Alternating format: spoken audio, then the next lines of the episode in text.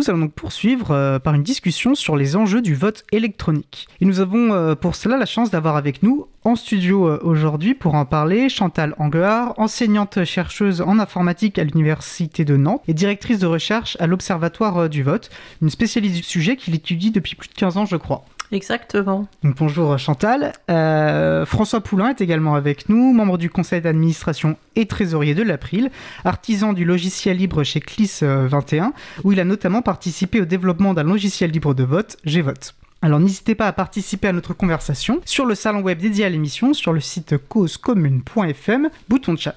Alors je vais vous proposer de commencer, de, de manière extrêmement classique par euh, vous présenter. Euh, François, si tu veux bien. Euh, bonjour Étienne. Euh, oui, donc moi je suis, je suis informaticien de métier. je suis impliqué à l'April depuis pas mal de temps et puis administrateur. Et donc aujourd'hui, voilà, je suis dans les Hauts-de-France et je travaille dans une coopérative qui s'appelle CIS 21. On fait de l'informatique généraliste, on est hébergeur en cœur de métier, et puis on fait uniquement du en logiciel libre, et on fait du un petit peu de développement, un petit peu de un petit peu de site web, etc. On est très très polyvalent. Entendu. Chantal, Chantal Langer. Euh, bonjour à tous. Euh, moi, j'ai été formée euh, comme ingénieur en informatique à l'Université de technologie de Compiègne. Et puis, après une thèse en informatique au commissariat à l'énergie atomique, j'ai eu un poste de maître de conférence à l'Université de Nantes. Et donc, j'exerce mon métier à l'Université de Nantes et je fais partie du laboratoire CNRS d'informatique, le LS2N. Super. Et alors, vous êtes directrice de recherche à l'Observatoire du vote. Alors, du coup, ça va un peu intéresser étant donné le sujet. Est-ce que vous pouvez nous, décrire ce qu'est cet Observatoire euh, du vote? Euh, L'Observatoire du vote observe des élections, c'est-à-dire euh, recueille des données fait des mesures, etc., et publie des rapports régulièrement. Donc depuis 2007, il y a un rapport qui est publié après toutes les élections politiques en France, et ces rapports sont librement accessibles euh, sur le site web de l'Observatoire du vote. Très bien. Et donc du coup, qui n'est pas spécifiquement centré sur le vote électronique, mais plus largement sur la question du vote, si je comprends bien. Oui, c'est-à-dire il y a une expertise sur les, les élections d'une manière générale, mais il, y a quand même beaucoup de rapports qui portent sur le vote électronique parce que c'est là où se situe la majorité des problèmes. Ah, eh bien, ça va nous occuper euh, le temps de, cet échange et puis euh, plus globalement, je pense, euh, sur le long terme. Alors, je vous propose déjà, merci déjà à tous les deux d'avoir accepté notre invitation hein, pour discuter de cet enjeu important.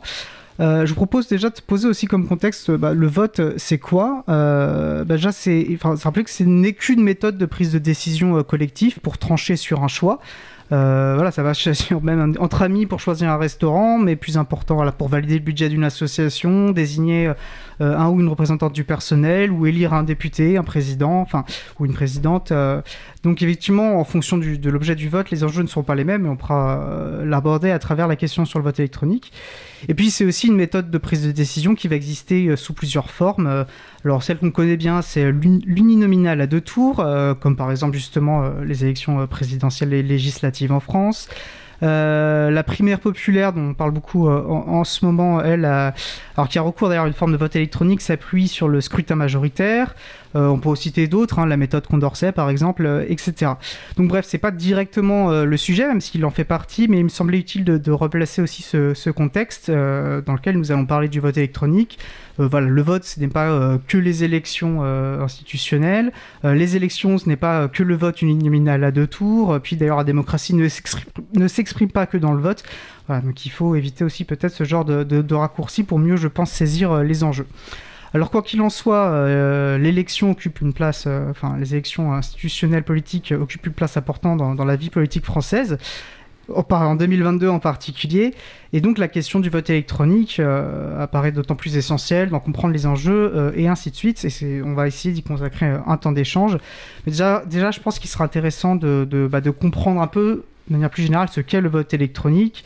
Euh, J'en ai une multiplicité de formes. Je pense qu'elle ne, ne, couvre pas qu'une réalité unique. Hein. On peut penser au vote euh, par correspondance en ligne, euh, les machines à voter, euh, etc. Donc Chantal, vous qui êtes une, spécialiste, à moins que vous ne souhaitiez réagir peut-être aux quelques propos préliminaires que j'ai eus, mais est-ce que vous pourriez déjà nous, donner un aperçu de ce que signifie vote électronique?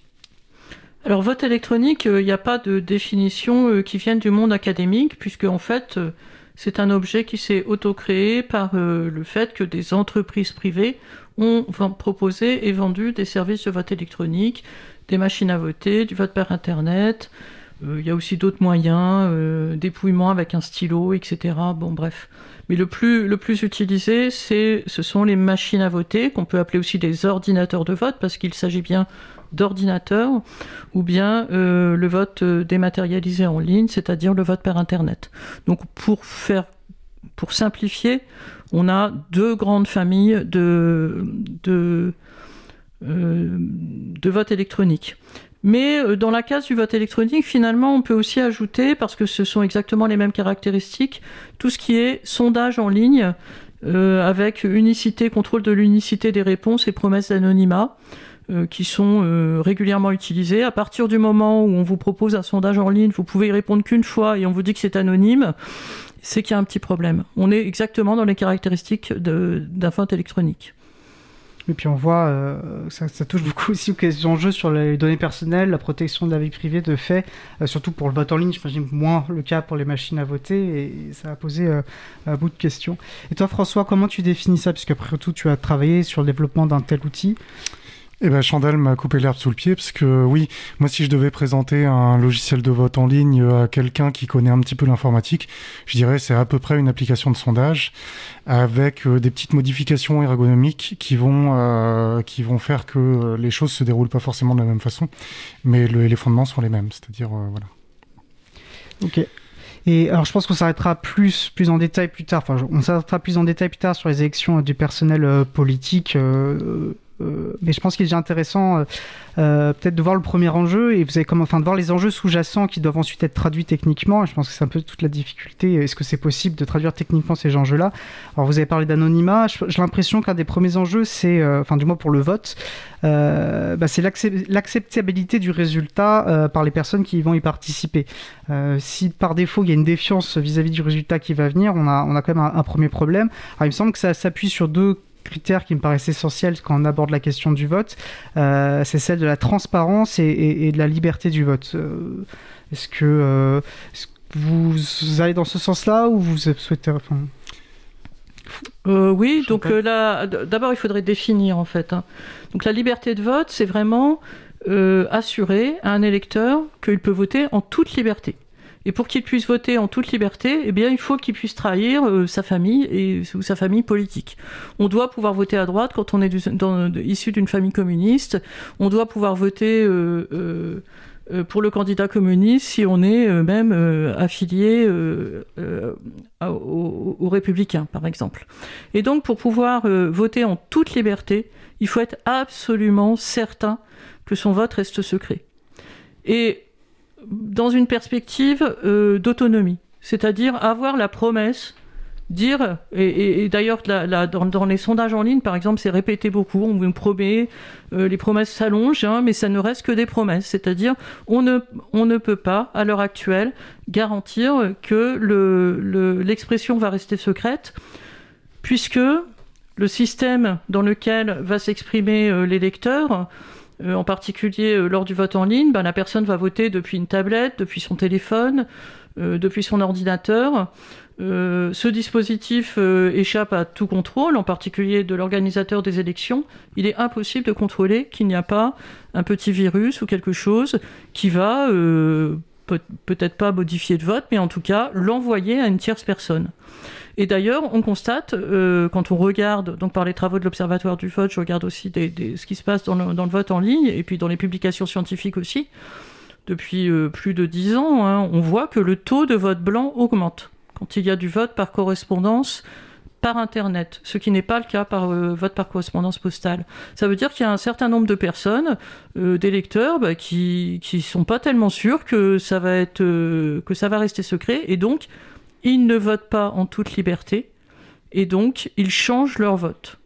Donc ils votent blanc ou peut-être peut aussi qu'ils votent pas pour le candidat euh, de leur choix, mais en tout cas les, taux de vote blanc augmentent. C'est-à-dire double, triple, etc. Donc déjà, on a l'outil choisi influe sur euh, finalement euh, le vote en lui-même et donc finalement aussi sur le résultat que va produire ce, bah, L'outil, à partir du moment où l'expression du vote est dématérialisée, ça veut dire que la personne qui vote elle vote en faisant un geste pour appuyer sur un bouton, par exemple. Ce geste, il est transformé, euh, il donne une petite impulsion électrique. Cette impulsion électrique, elle est transformée en un codage informatique. Ce codage informatique, il va être transformé à plusieurs reprises. Et puis à la fin, il y a des résultats électoraux qui sont proclamés. Bah, toutes ces transformations, elles ne sont pas observables. Donc là, on est en train de mettre le pied sur euh, les histoires de transparence, mais que j'ai pas encore définies. Et donc euh, finalement, euh, on ne sait pas, on ne peut pas savoir ce qui se passe. Lors d'un vote par correspondance postale, bon, c'est un mode de vote qui est vraiment pas très bon hein, par rapport au vote à l'urne. Mais on, a l'idée quand même que s'il y a des gens qui ouvrent les enveloppes pour voir ce qu'il y a dedans et qui les referment, ou si le dépouillement ne se passe pas comme il se doit, si ces atteintes concernent un nombre important de votes, ça va finir par se voir. Il va y avoir des témoignages, il va y avoir des papiers qui traînent, etc. Avec euh, une expression dématérialisée, bah, il n'y a rien à voir. Donc rien ne peut être vu. Donc on ne peut le voir parce que c'est techniquement impossible ou parce que ce sont juste des boîtes noires et qu'il suffirait de, pouvoir rendre observable? Bah moi, je ne sais pas voir les électrons qui se déplacent. Et si, si je ne sais pas voir si le codage a été a, modifié le sens du vote. Donc, euh, il me semble qu'on ne peut pas le voir, effectivement. Enfin, peut-être euh, peut-être Superman euh, et la kryptonite, je ne sais pas. François, oui, tu souhaites réagir quand on, quand on, regarde une, une urne transparente, euh, les, passants peuvent voir au fil, au fil euh, tout au long du scrutin euh, quelles sont les manipulations faites au niveau, autour de l'urne ou dans l'urne. Et tous les gens qui restent, qui ne sont pas des passants, qui restent au niveau du bureau de vote, ils peuvent suivre ce qui se passe. En quoi, dans quoi ils doivent avoir confiance pour s'assurer que l'issue du vote ne leur cache rien? Mais ils doivent avoir confiance en leurs yeux, ils doivent avoir confiance euh, dans la transparence de l'urne, ils doivent avoir confiance euh, dans l'encre des bulletins, ils doivent avoir confiance euh, dans le fait que les enveloppes n'aient pas de double face, etc. C'est quand même un certain nombre d'éléments. Alors là, je tire un peu la, caricature. C'est un certain nombre d'éléments en lesquels la confiance est facilement acquise. Et, euh, à la fin, euh, à la fin du scrutin, euh, les, assesseurs, ils vont brasser un peu les urnes, ils vont les retourner. Dans les grands bureaux, on va faire des paquets de sang, on va les distribuer pour le dépouillement. Et dans les petits bureaux, on va même pas faire un paquet de sang, on va directement dépouiller devant un public donné ou organiser avec un public donné. Ça dépend des organisations. Lorsqu'on est face à une machine électronique, donc pour les gens qui n'ont jamais vu une, machine de vote, ça ressemble un petit peu à un distributeur de billets, hein. sauf que ça fait pas pareil. En fait, euh, on est dans quelle situation face à une, machine de vote comme ça? On est dans une situation où on demande à la machine de nous donner le résultat du dépouillement. Ce résultat du dépouillement, euh, on voudrait tous croire qu'il dépend euh, de, la procédure et du vote de chacun, mais en fait, on n'a aucun moyen de le vérifier. Et, et, en fait, la seule chose qu'on nous donne à voir, ce n'est pas l'urne, parce qu'elle n'existe pas, c'est en fait un artefact qu'on veut bien nous montrer. Et la situation est encore pire dans la situation du vote, par exemple, par Internet, parce qu'on peut montrer à chacun un artefact qui va être euh, différent, éventuellement, et qui va le conforter euh, dans l'idée que le tout s'est bien passé. Et alors, c'est pas de la science-fiction, parce que par exemple, si vous faites une recherche Google chez vous, euh, en fonction de où vous faites la recherche, en fonction du compte que vous utilisez, vous aurez des résultats différents. Si vous allez sur votre page Facebook, en fonction de qui vous êtes, vous aurez un résultat différent. Si vous allez, alors là je donne des exemples très connus, euh, mais c'est pas euh, le problème de Google et de Facebook.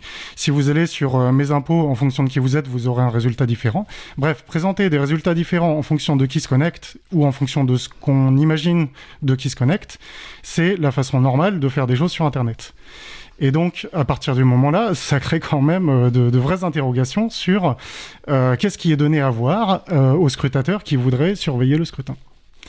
Et euh, aujourd'hui, on n'a pas de magie technologique ou de magie cryptographique ou de n'importe quoi qui donne des garanties suffisantes euh, et encore moins compréhensibles par tous.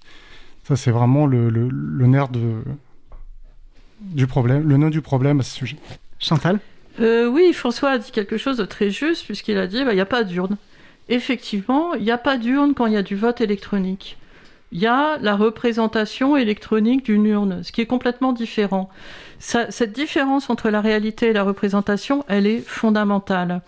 Et on a, euh, ça a déjà été pensé dans, le passé. Euh, peut-être que vous connaissez euh, le célèbre tableau, de Magritte qui s'appelle Ceci n'est pas une pipe. Moi, quand j'avais 12 ans, je ne le comprenais pas, ce tableau. Le, il représente une pipe avec tous ses détails, et en dessous, il est écrit avec un, des caractères d'écolier, ceci n'est pas une pipe.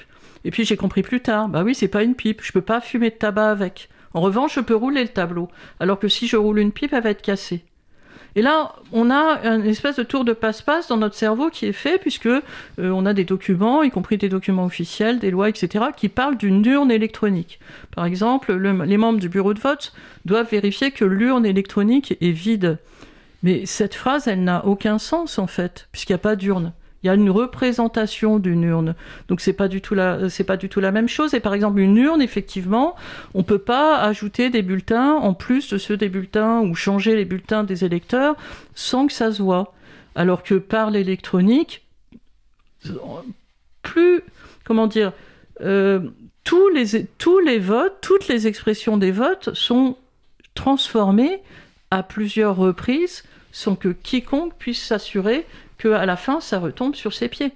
Donc on a, c'est tellement énorme finalement qu'on n'arrive plus à le voir. Et les mots nous, nous, trahissent quelque part. Et d'ailleurs, le tableau de Magritte, euh, ceci n'est pas une pipe, il s'appelle La trahison des images.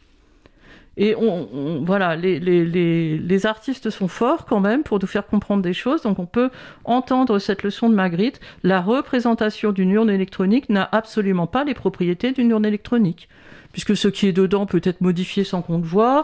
Euh, une définition d'une urne, une vraie urne, bah, on peut la lire dans le dictionnaire, hein, c'est une boîte dans laquelle il y a une seule ouverture.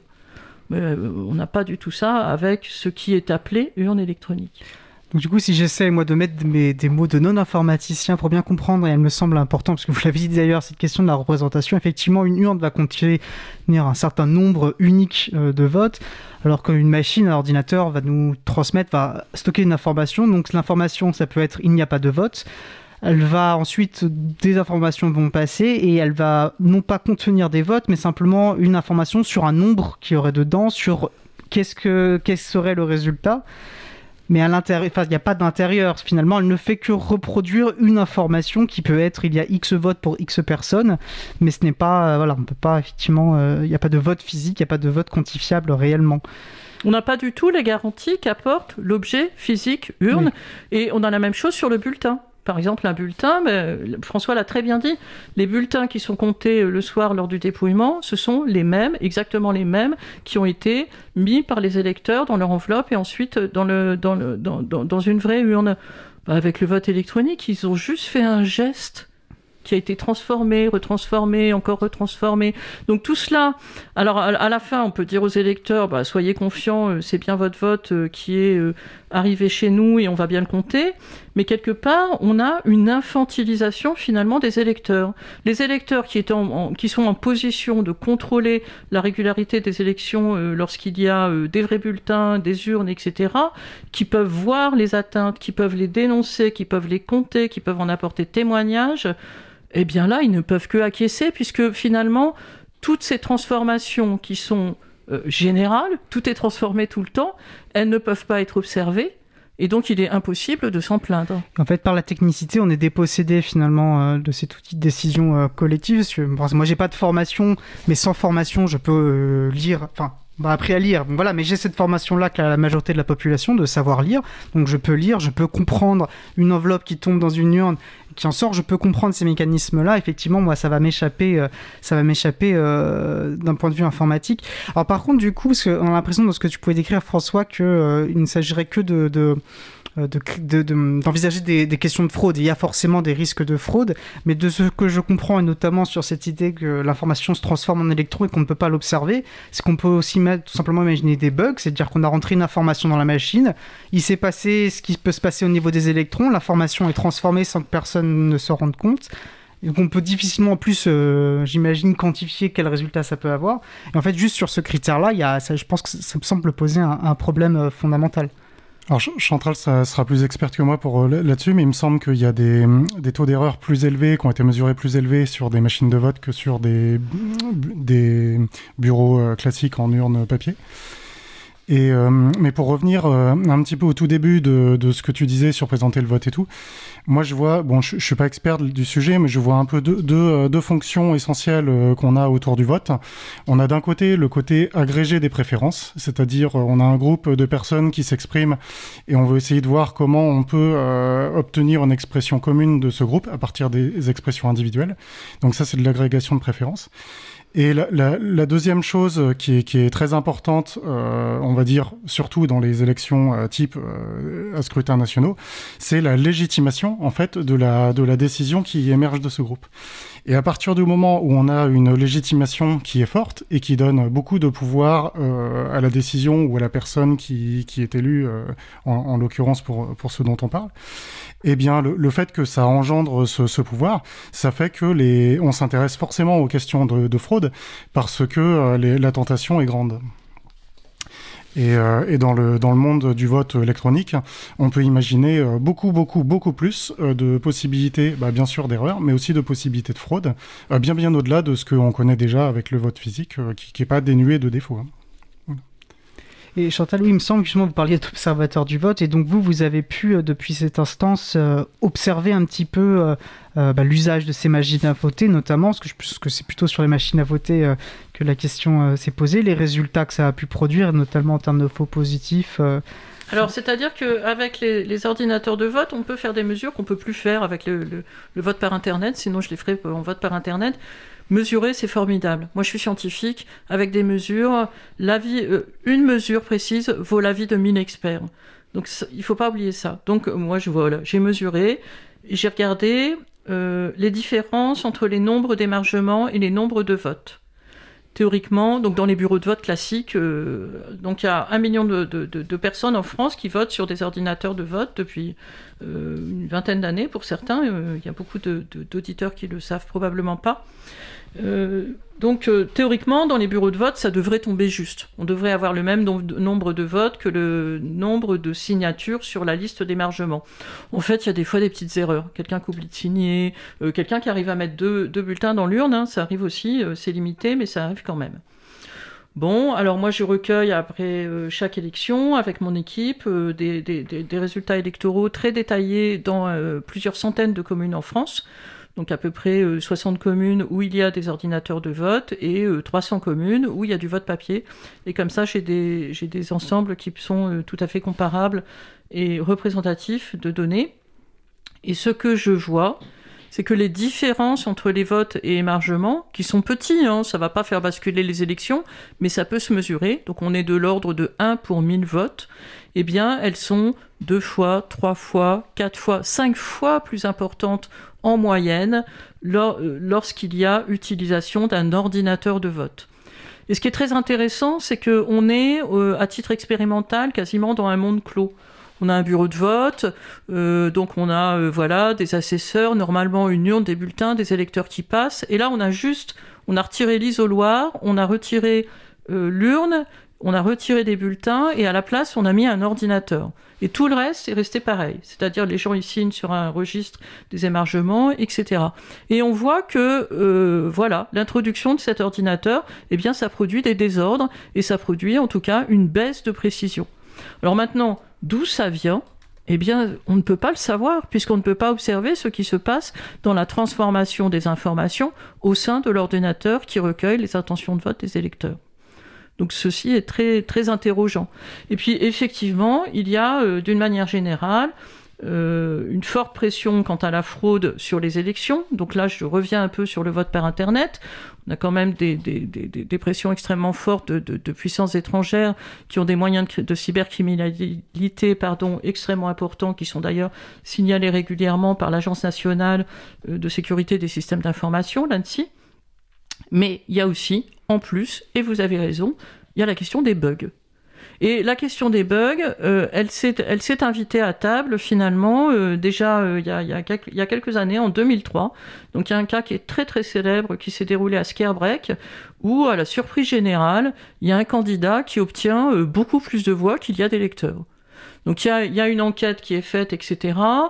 Et à l'époque, on ne connaît pas depuis très, très, depuis très longtemps la possibilité rayons, du rayonnement solaire d'aller modifier spontanément la position d'un bit d'information.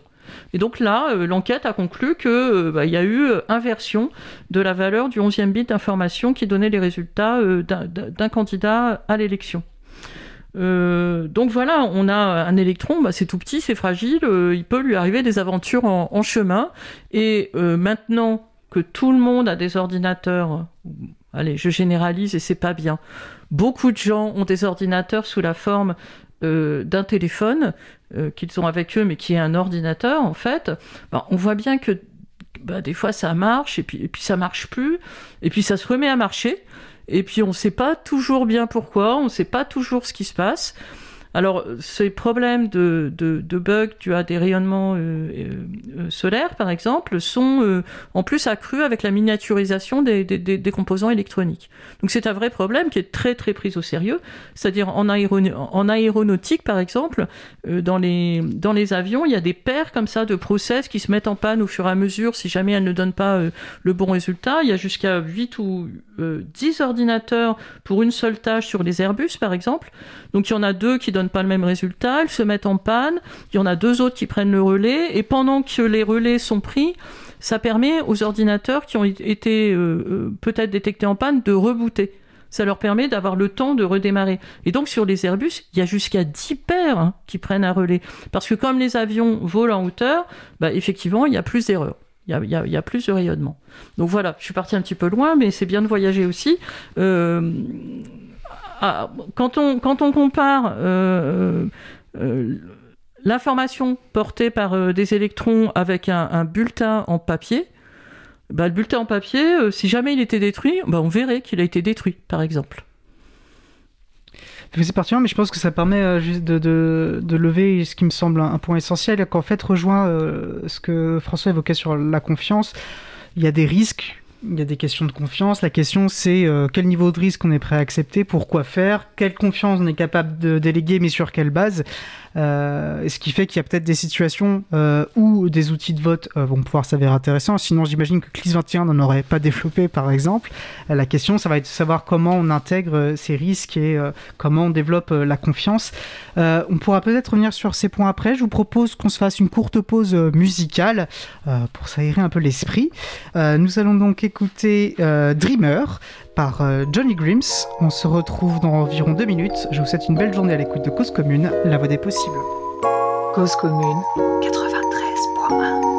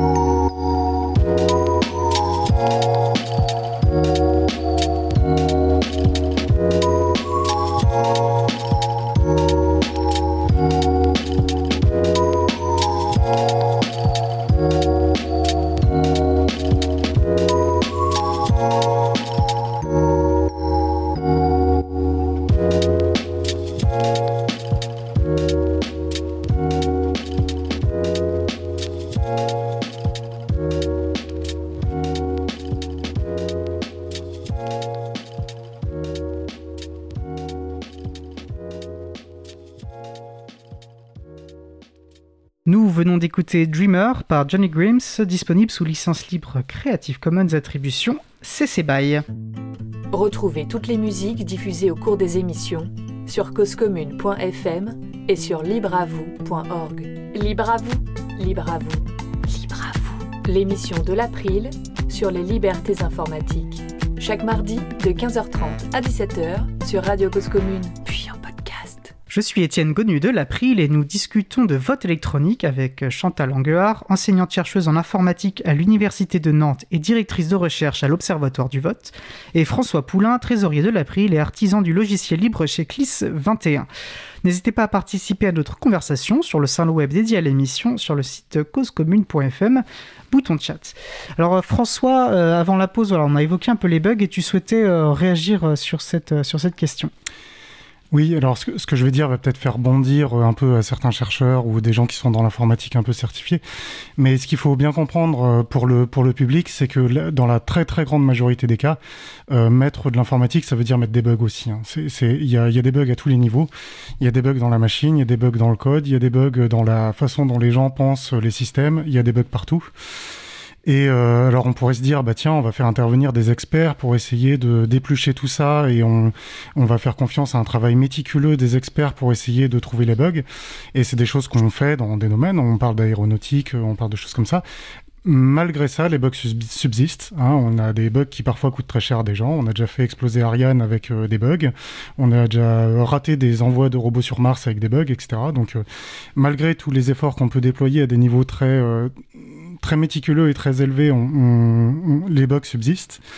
Et puis on pourrait se dire, bah tiens, on va demander à une machine qui est très méticuleuse d'éplucher un peu ce qu'il y a dans la machine pour vérifier s'il n'y a pas de problème. Et en fait, en général, ça marche pas. Euh, euh, C'est-à-dire que les, les, les machines ne, ne savent pas se comprendre elles-mêmes, pour le dire vite. Donc voilà un petit peu dans la problématique des bugs. Ce qui fait que, sauf cas très particuliers, il y a quand même des domaines où, les, où il y a des gens qui font des choses géniales, mais sauf cas particulier, mettre de l'informatique, c'est rajouter des bugs dans les systèmes. Et ça s'applique à tout, ça s'applique euh, à la fermeture des guichets euh, pour les remplacer par des robots, ça s'applique euh, à la fermeture des bureaux de vote pour les remplacer par des robots, ça s'applique à tous les domaines où on veut mettre des robots à la place des gens. Donc même avec le meilleur effet, euh, même meilleure volonté de transparence, on ne on, on pourra jamais finalement répondre complètement à ça. Voilà. Mais je parle de transparence Même les meilleurs experts de l'ANSI, même les Mm. etc., ils auront pas euh, forcément euh, toujours euh, la- accès à tous les détails qui font que dans certaines circonstances, on arrive à produire des, euh, des on arrive à produire des comportements inattendus. Oui, l'entropie, quoi. Euh, oui, donc Chantal, vous avez évoqué un de ces deux, en- deux piliers, enfin deux enjeux fondamentaux, notamment celui de la transparence, qui donc du coup ne, finalement ne peut pas répondre à tout. Et bien vous souhaitiez, voilà, je le définir, donc euh, peut-être je peux vous rendre la parole sur ce, sur ce point. Oui, parce que souvent on dit qu'il faut des élections transparentes, mais on ne dit jamais ce que ça veut dire vraiment. Tout à fait. Alors en fait, euh, des élections transparentes, ça signifie que il faut être euh, à peu près certain que les résultats électoraux qui sont proclamés euh, correspondent euh, à ce qui a été voté par les électeurs, que les électeurs ont voté librement, que l'anonymat a été respecté, etc. En fait, que toutes les caractéristiques d'un vote démocratique soient respectées. Et ceci veut dire qu'il faut aller jusqu'au bout. C'est-à-dire que, au cas où c'est pas respecté, il faut pouvoir aller s'en plaindre devant un juge et que le juge puisse annuler l'élection euh, si le juge euh, nécessaire. Alors pour cela, il y a, y y a tout un tas de, de conditions à respecter. C'est-à-dire d'abord, il faut voir les atteintes que ce soit des atteintes à la sincérité, c'est-à-dire des bulletins qui seraient modifiés, le sens du bulletin serait modifié, des atteintes à la liberté de vote, des atteintes à l'anonymat, etc. Il faut pouvoir estimer le nombre de voix qui sont impactées. S'il y a trois voix qui sont impactées sur euh, 1000 alors qu'il y a un grand écart entre les candidats, bah, ça change rien. Euh, si ça, si- s'il y a 300 voix qui sont impactées, c'est complètement différent. Et le juge, il a besoin de savoir exactement combien il y a de voix impactées. hein. Le juge ne fait pas de statistiques, il ne fait pas d'estimation. Le juge, il veut avoir des preuves et des témoignages concernant des voix précisément. Et une fois que ces preuves et témoignages sont entre ses mains, qu'il a une estimation du nombre de voix impactées, il va pouvoir éventuellement décider d'annuler une partie ou bien euh, toute l'élection. Et c'est ça la transparence. Sinon, euh, si on peut constater des choses, parce qu'il y a, des essais, il y, a des- développements, par exemple, euh, de systèmes de vote électronique qui sont dits vérifiables. Mais en fait, ça ne permet pas, il n'y a pas d'opérance juridique. Donc ça sert à rien que l'électeur puisse aller vérifier si son bulletin a été changé ou pas, parce que d'abord, il pourra pas vraiment le faire, et puis en plus, il pourra pas, si jamais son vote a été modifié, il pourra pas prouver que c'était pas ça qu'il avait joué. Enfin, donc c'est, c'est, ça, ça ne fonctionne pas.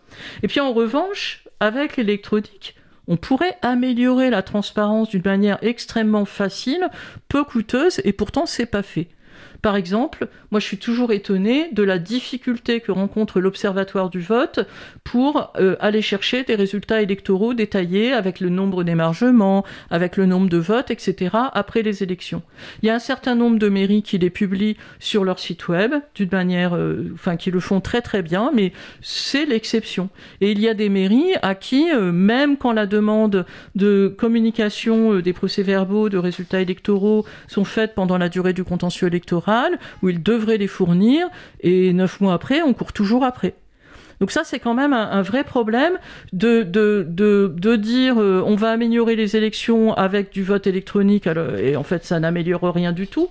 Ça ouvre sur des bugs, euh, ce n'est pas transparent, et d'avoir quelque chose de facile à faire, qu'on pourrait faire sans beaucoup de frais, mais ce n'est pas un marché, donc euh, ça n'intéresse pas grand monde de le faire. Donc quelque chose qui pourrait être facile à faire par les mairies et qui n'est absolument pas fait. Euh, donc voilà, on, sent qu'il y, a des tensions et que derrière, en fait, euh, ce mouvement vers le vote électronique, bah, il y a des entreprises euh, qui cherchent à placer leurs produits. En fait, vous devancez ma question suivante, c'est du coup pourquoi est-ce qu'on s'est lancé dans cette aventure de mettre du vote électronique? Un peu partout, que ce soit...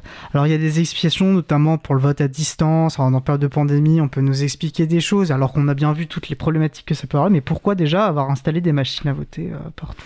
Bah, le vote électronique, il apparaît euh, bien avant la pandémie. Hein. il apparaît en 2000. Euh, il y a même des machines à voter. Au départ, les machines à voter, ce sont des machines mécaniques qui apparaissent en France par une loi de 1969, euh, juste après 1968.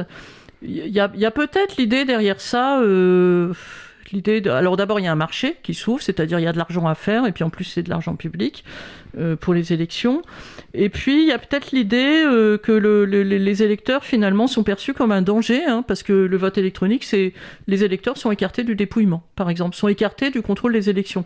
Or, bah, quand on regarde quels sont les cas de fraude, c'est pas les électeurs, généralement, qui fraudent, ce sont plutôt les candidats, ou bien les, amis des candidats.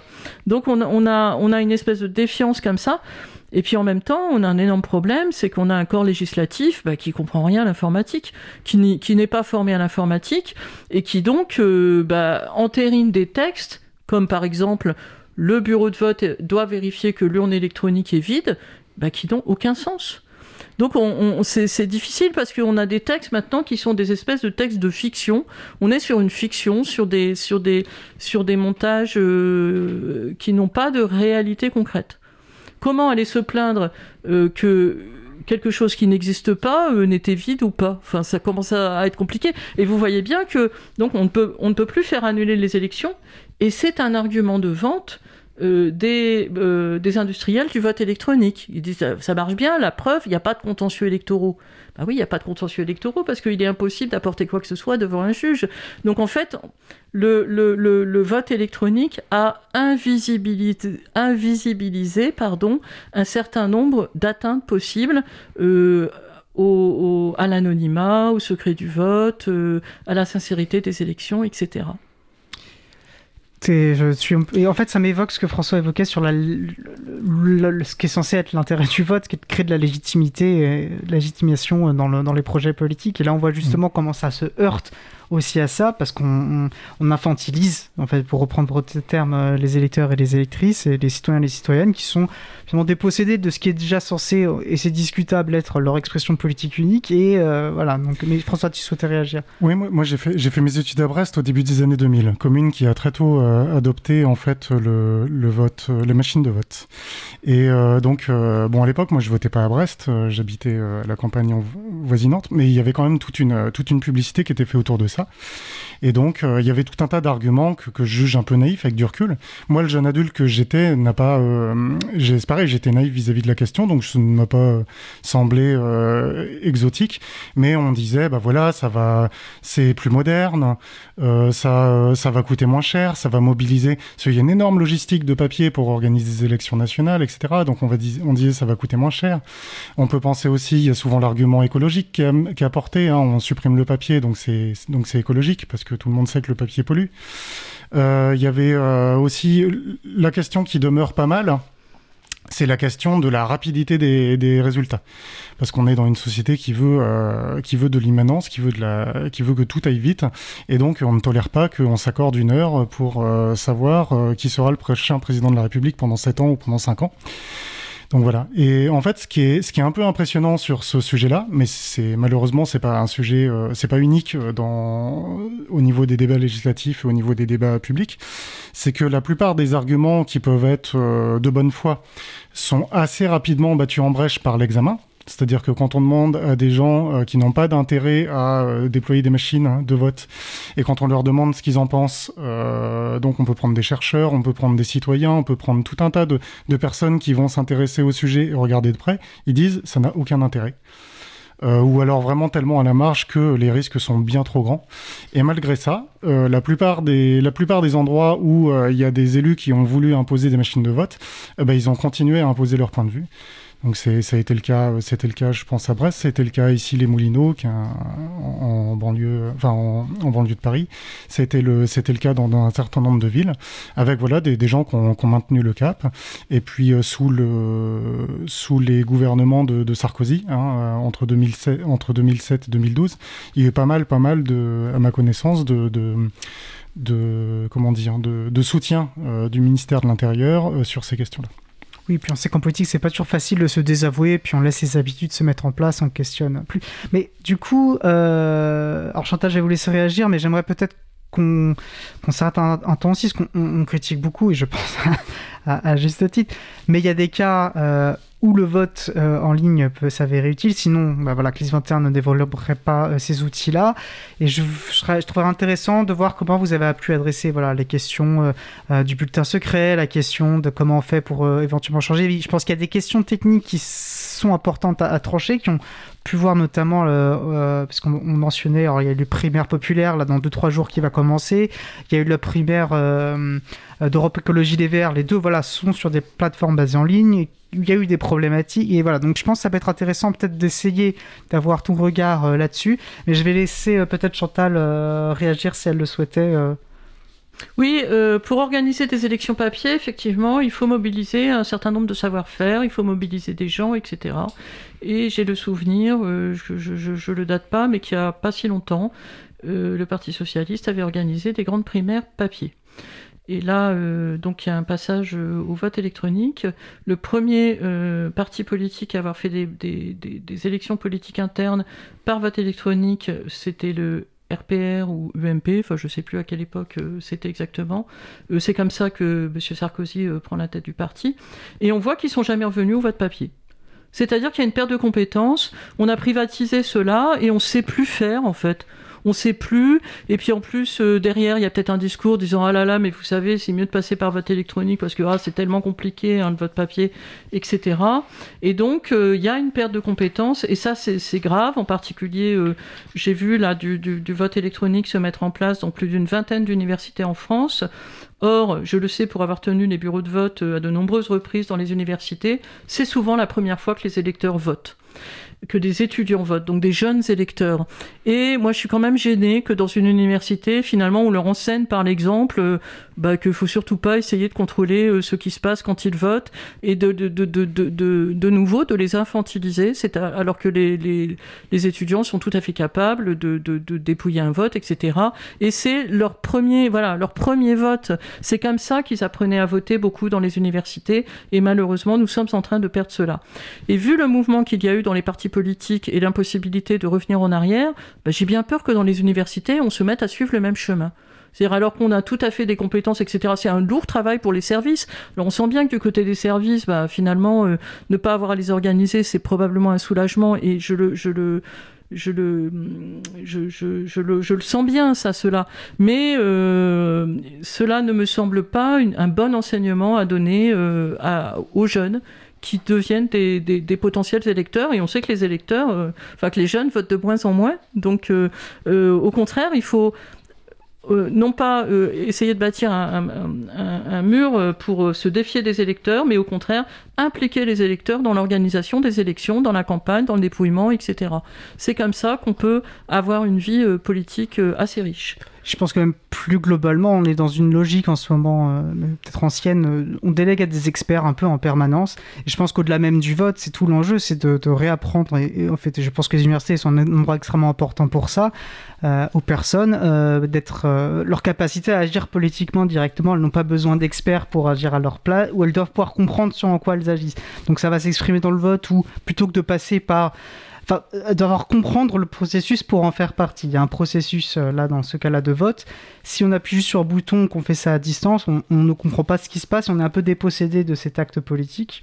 Ben, on fait confiance à des gens qu'on connaît même pas. Oui, et, et puis là, vous, vous, parlez d'experts, mais sur le vote électronique, il faut bien comprendre que personne ne peut savoir si les votes ont été modifiés ou pas. Des gens qui se vendent comme experts. Voilà. Experts ou pas, hein. c'est pour tout le monde pareil. C'est-à-dire, il y a une impossibilité scientifique démontrée. Tout à fait, oui. Non, mais ils se vendent parce que c'est, voilà, sur un marché, effectivement, que vous décriviez comme euh, intéressant beaucoup de monde. François, donc. Ouais, à, à, contrario, si on prend une urne euh, transparente, euh, elle est compréhensible par un enfant de 10-12 ans, oui. sans problème. Je veux dire, l'enfant ne va pas maîtriser euh, qu'est-ce qui fait les caractéristiques d'un vote bien réglé, mais il va bien comprendre que ce qui s'est passé laisse sous-entendre que uniquement certains bulletins ont été, enfin que les bulletins comptés correspondent aux bulletins qui ont été mis tout au long de la journée. Donc oui, je te, je te questionnais donc euh, précédemment parce qu'il y a des situations, l'April par exemple, euh, pour euh, la désignation de son conseil d'administration, recours mmh. du vote en ligne. Donc là, c'est comme on, on, choisit en fonction des enjeux. Donc il y a des enjeux au niveau de voilà, de l'assemblée générale d'une association ne sont évidemment pas les mêmes. donc il y a des situations, le recours à des logiciels de vote. Voilà, dans notre cas de logiciels donc à distance, enfin par correspondance sur Internet fait sens. Du moins, c'est pour ça que CLIS 21 en développe. Puisque l'April, en fait, a développé euh, la prise de conscience et la critique euh, de, euh, des machines de vote au moment où c'est apparu, je dirais, entre 2000 et 2007. Enfin, au moment où ça s'est ça, s'est vraiment mis en place en France, parce que ça, a pu apparaître avant.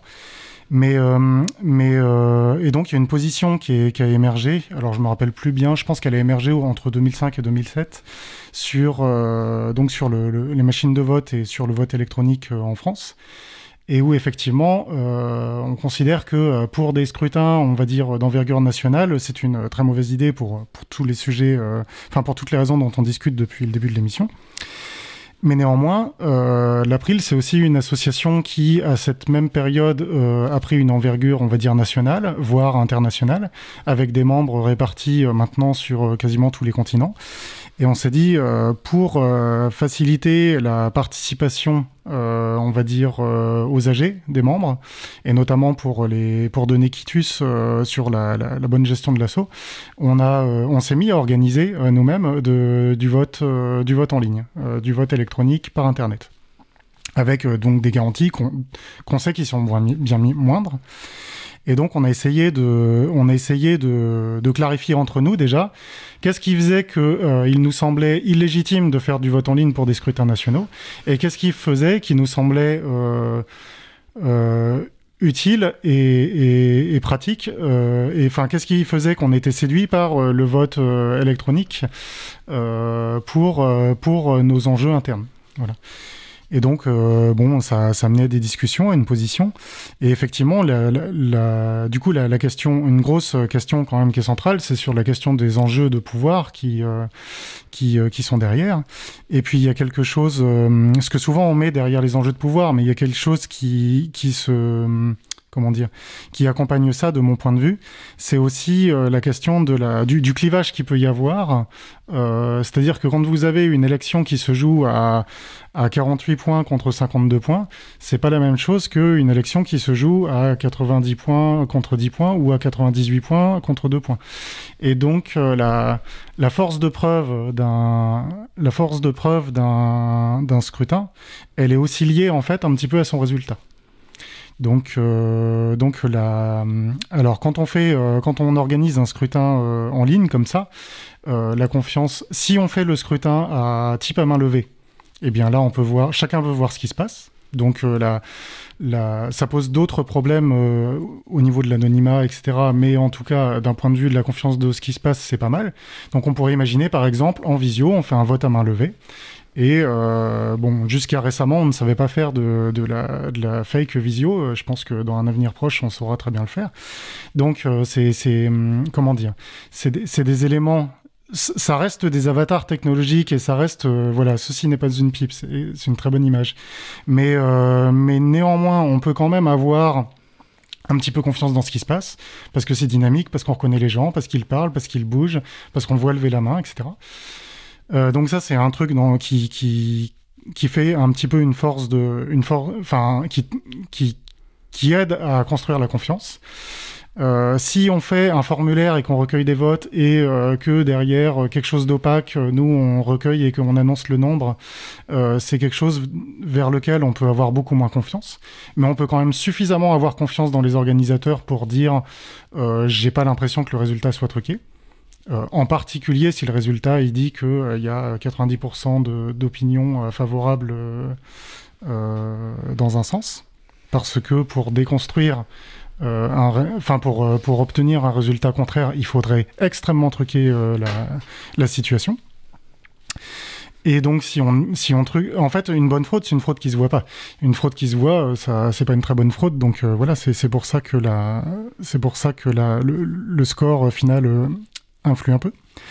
Et du coup, on s'est mis à faire ça à l'April.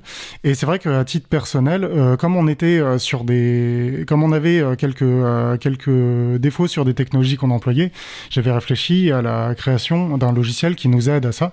Et c'est un peu de là qu'est venu j'ai voté. Et euh, c'est un projet que j'ai imaginé euh, un peu sur mon temps libre et, euh, et euh, qui est resté dans les cartons euh, jusqu'en 2020. Parce que qu'est-ce qui arrive en 2020 Il arrive une pandémie. Et euh, il se trouve que avant 2020, il y avait très peu d'associations qui faisaient du vote en ligne parce que des associations locales, elles ont envie de se regrouper. Une AG, c'est un moment où on a envie de se voir, on a envie de se regrouper, on partage un moment ensemble, c'est sympa mais euh, c'était pas c'est pas forcément le cas des très gros euh, des très grosses euh, organisations parce que bah et voilà on peut avoir des gens sur différents continents et se voir c'est pas toujours simple ou alors c'est très coûteux euh, etc et donc, avant 2020, le, vote, le vote en ligne intéressait assez peu de gens, sauf des très grosses organisations, voilà. Et à partir de 2020, là, il y a eu une grosse demande, en fait, de plein de, de plein de collectifs pour s'organiser.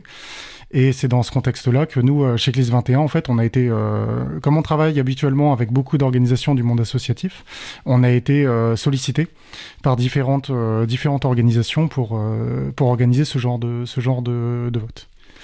Et à ce moment-là, ce qu'on a fait avec CLIS 21, c'est que nous, on s'est posé en tiers de confiance. C'est-à-dire que nous, les...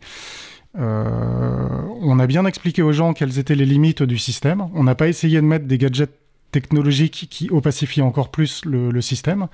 Nous, on a dit aux gens, vous nous faites confiance. Et s'il y a une perte de confiance à un moment, eh ben, on discute et on vous livre, euh, on vous livre euh, tous les détails.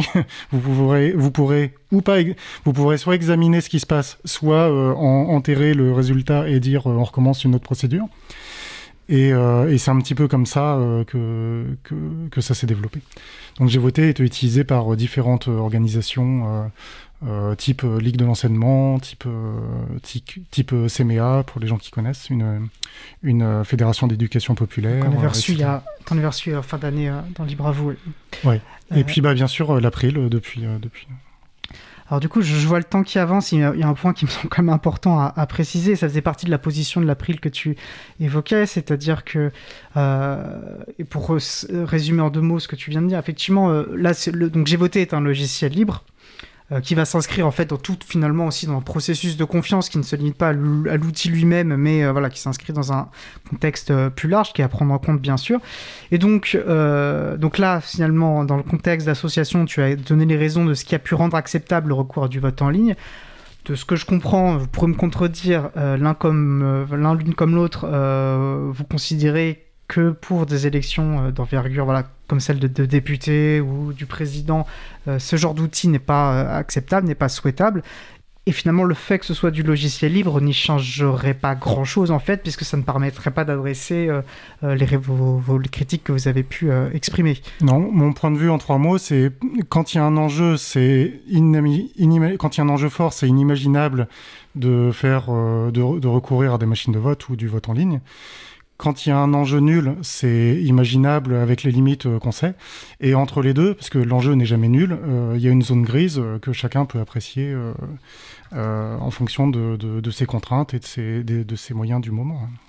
Et avant de vous donner la parole, Chantal, je vais juste lire du coup peut-être un court extrait de cette position de l'April qui je pense résume bien aussi le propos. C'est que si nous sommes bien évidemment favorables au recours au logiciel libre dans les gouvernements, les administrations et les collectivités, nous rejetons l'idée que le logiciel libre soit une condition suffisante au vote électronique, euh, uniquement une condition euh, nécessaire. Euh, il faut en effet garantir cinq principes transparence, confidentialité, anonymat, sincérité, unicité et de manière générale obtenir la confiance des électeurs dans le système électoral en permettant une vérification du scrutin par chaque citoyen, qui en fait des enjeux que nous avons pu discuter précédemment. Chantal Anguard. Donc euh, effectivement, les problèmes sont inhérents au fonctionnement de l'informatique, donc euh, que ce soit libre ou pas, euh, ça n'y change rien. Toute, la difficulté maintenant, c'est d'évaluer est-ce qu'il y a un enjeu ou pas. on a vu des gens s'entretuer pour décider de l'endroit où est le terrain de boule de, de, pétanque dans, dans, le village. Donc c'est ça la vraie difficulté, et euh, en fait, euh, bon, bah, dans le cadre associatif, par exemple, bah, ce sont les associations qui peuvent en décider et il peut y avoir des clashs et des gens qui quittent des associations en disant ça a été faudé. Euh, c'est comme ça aussi qu'il y a eu des clashs dans des partis politiques, etc. Donc c'est ça la difficulté, en fait. Moi, je dirais bien, mais je suis peut-être un peu radical là-dessus, mais bah, s'il n'y a pas d'enjeu, faisons un vote révélé. S'il n'y a pas d'enjeu, il n'y a pas besoin de secret du vote. Voilà. C'est ma position euh, sur le sujet. À partir du moment où il y a quelqu'un qui demande à ce qui est secret du vote, bah, c'est qu'il y a un enjeu. Et ça, ça s'appelle un test crucial. C'est-à-dire, on peut, euh, à partir de cette, de cette expérience, voilà, on demande est-ce qu'il y a quelqu'un qui veut le secret du vote ou pas. Et si quelqu'un répond oui, bah, c'est qu'il y a un enjeu et donc il faut faire autrement. Euh, et sinon, bah, faisons du vote révélé. Il n'y a, pas de, a pas de problème à faire du vote révélé. C'est d'ailleurs ce qui se passe lorsqu'il y a du, du vote à main levée. Et du coup, et ça me permet de rebondir sur une question euh, de Fred, qui, donc sur le salon de chat, qui me semble une question peut-être intéressante pour ouvrir un petit peu aussi ce débat. Euh, alors justement, il réagissait à la notion d'anonymat en disant, euh, je le cite, le vote électronique est problématique lorsque l'anonymat des personnes doit être préservé, mais il peut y avoir des votes pour lesquels le vote peut être public, le vote à main levée par exemple. Donc le vote électronique ne permet-il pas de faciliter des formes de vote différentes de ce qu'on connaît habituellement, par exemple le vote de Condorcet sans bulletin secret, euh, ou ainsi de suite. Oui, bah ça c'est autre chose. Alors sur l'anonymat, je vais répondre sur l'anonymat, mais pas sur les différentes formes de vote.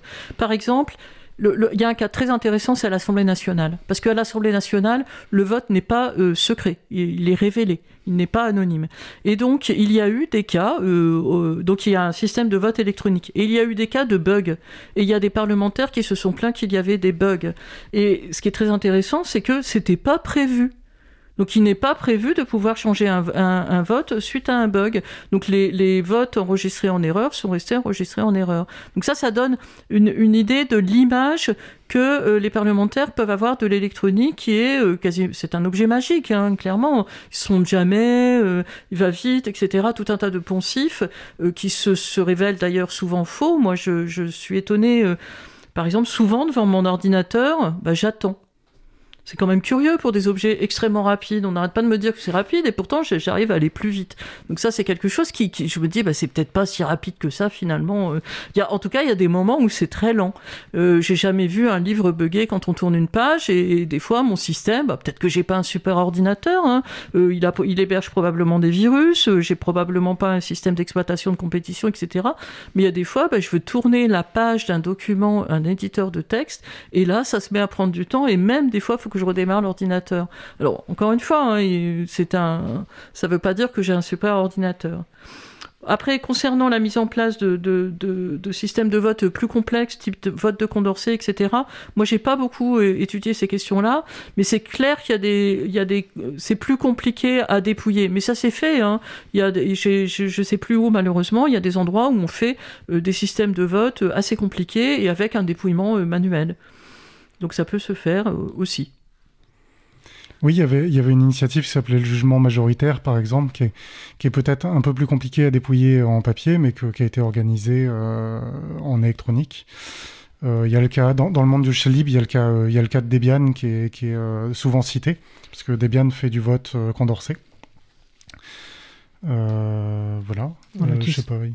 Oui, puis c'est vrai que ces méthodes qui permettent, parce que je pense que l'uninominal à deux tours est plus souvent critiqué pour finalement être proposer des résultats qui ne soient pas forcément représentatifs en vérité de ce qui aurait pu produire des, des, des, méthodes plus, simples. Il nous reste très très peu de temps. Est-ce que l'un ou les deux souhaiteriez voilà, poser une dernière idée, souligner un point fort qu'il ne faudrait pas oublier? Il nous reste voilà, 1 minute 30 à peu près.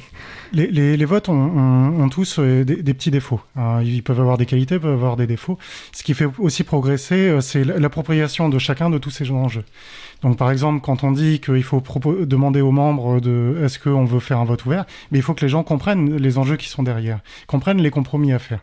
Et donc euh, l'appropriation de chacun des, méthodes et des, contraintes des méthodes ou des avantages, des inconvénients fait progresser le sujet. Euh, c'est l'intérêt d'une émission comme aujourd'hui, c'est de discuter un peu de tout ça.